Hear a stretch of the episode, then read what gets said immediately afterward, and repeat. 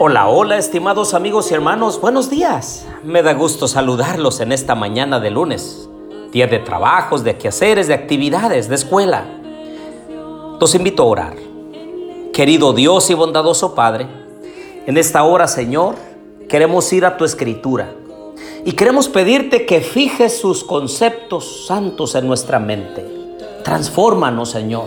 Llénanos de tu Santo Espíritu para hacerte fieles Ayúdanos a ser cristianos verdaderos, que honren y glorifiquen tu nombre y que te representemos dignamente en esta tierra, con nuestra familia, con nuestros amigos, con nuestros vecinos. Lo pedimos en el nombre de Jesús. Amén. Les doy la bienvenida a nuestra serie Los Comienzos. Les habla su amigo y hermano Marcelo Ordóñez. Vayan conmigo a Génesis capítulo 1 y versículo 2. Dice, la tierra estaba desordenada y vacía. Las tinieblas estaban sobre la faz del abismo y el Espíritu de Dios se movía sobre la faz de las aguas. Todo lo que Dios hace es perfecto. Y cuando Dios interviene en la tierra, entonces hace todo extraordinario. Y como dice el mismo Génesis, cuando Dios intervino, y vio Dios que todo lo que había hecho era bueno en gran manera. Entonces Moisés, el que recibe la revelación de Dios y escribe el Génesis, menciona tres adjetivos para describir cómo estaba la tierra. Dice el texto que estaba desordenada, vacía y oscura. Pero había un elemento importante que no podía faltar. Dice el Espíritu de Dios se movía sobre la faz de las aguas. Esto nos indica, queridos amigos y hermanos, que el Señor no deja nada a medias. No es que Él comience algo y entonces lo deja allí, no. Si el Señor comienza algo, lo termina y lo termina bien. De la misma forma, en el ser humano, cuando el Señor interviene, dice que el que comenzó la obra en nosotros, la perfeccionará hasta el día de Jesucristo. Así que ninguno de nosotros como padres debiéramos desesperar, porque pensamos que la obra transformadora de Dios que comenzó en nuestra familia, en nuestros hijos, en nuestro cónyuge, no surte efecto, parece que no avanza. Pero el Señor lo prometió y Él dijo que el que comenzó la obra, Él la va a continuar hasta que Él venga en gloria y majestad. Y debiéramos depositar nuestra esperanza, debiéramos depositar nuestros más caros anhelos en ver que el Señor cumpla lo que Él ha prometido.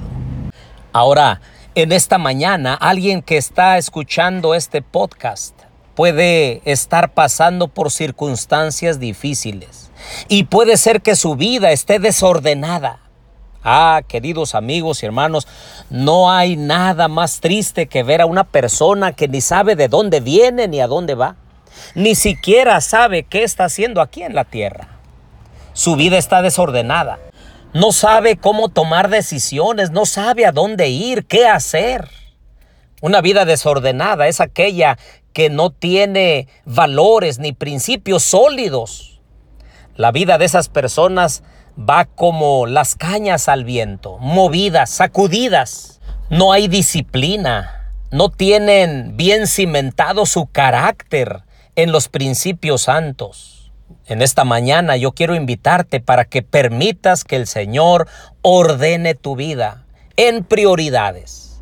Poner primero a Dios primero las cosas espirituales, primero las cosas santas. No salgas de tu hogar sin antes haber buscado al Señor con todo el corazón. No salgas de casa sin haber orado, sin haber estudiado su santa palabra. Dice Mateo 6:33, mas buscad primeramente el reino de Dios y su justicia, y las demás cosas vendrán por añadidura. Una vida ordenada es una vida que va caminando rectamente. Una vida ordenada es aquella que pone a Dios en primer lugar, que permite que el Señor vaya a su lado. Y aunque las cosas materiales llegan a ser importantes en la vida nuestra, pero no toman la prioridad, no va en primer lugar. Ahora, La tierra no solamente estaba desordenada, sino que dice el escritor que la tierra estaba vacía. Yo no sé si en esta mañana hay alguien que está escuchando este podcast que no encuentra sentido a su existencia. Trabaja, estudia, realiza actividades de aquí para allá. Por fuera parece sonreír, pero mirándose hacia adentro dice, ¿y para qué hago todo esto? Puede haber un padre en esta mañana que piensa que se está esforzando mucho para llevar alimento a la familia, provee para todas las necesidades y dice, miren cómo me tratan. No encuentro realmente sentido a mi existencia. Puede haber un joven que va a la escuela, saca notas buenas o a lo mejor malas y dice, ¿y qué estoy haciendo aquí?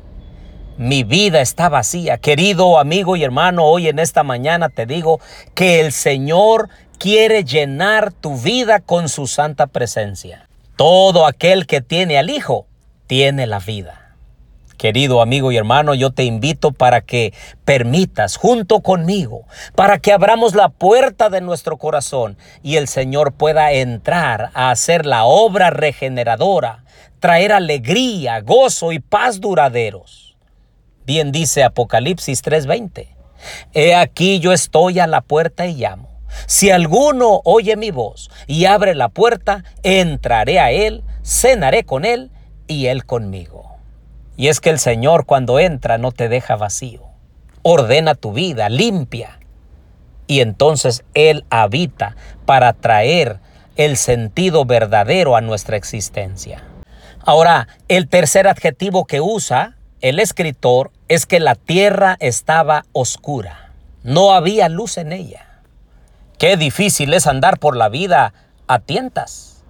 Muchos de nosotros podemos ir de la misma forma, a ver qué sale. Querido amigo y hermano, la única forma en la cual tú puedes dirigirte, conducirte, caminar por esta vida es con la luz verdadera alumbrando nuestro sendero. Y esa luz es la presencia de Dios, es la palabra de Dios.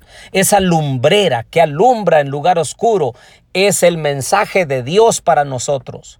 Yo te quiero invitar para que tomemos la palabra de Dios e ilumine en medio de todas las denominaciones, creencias y filosofías religiosas, el Señor quiere iluminar nuestra mente para poder aceptar solamente su mensaje santo.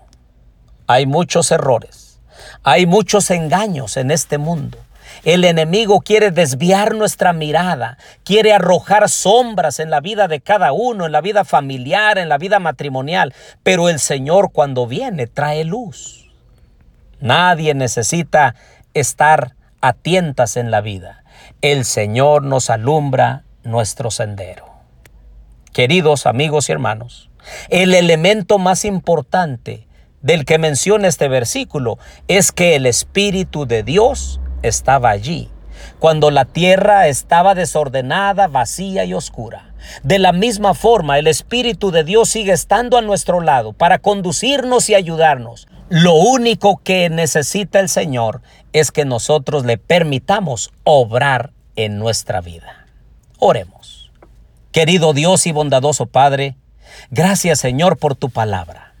Ayúdanos a que podamos abrir la puerta de nuestro corazón y tú puedas hacer la obra regeneradora, ordenando nuestra vida, llenándola de ti y trayendo luz en ella que tu Santo Espíritu nunca se aparte de nuestro lado, porque te lo pedimos humildemente en el nombre de Jesús. Amén.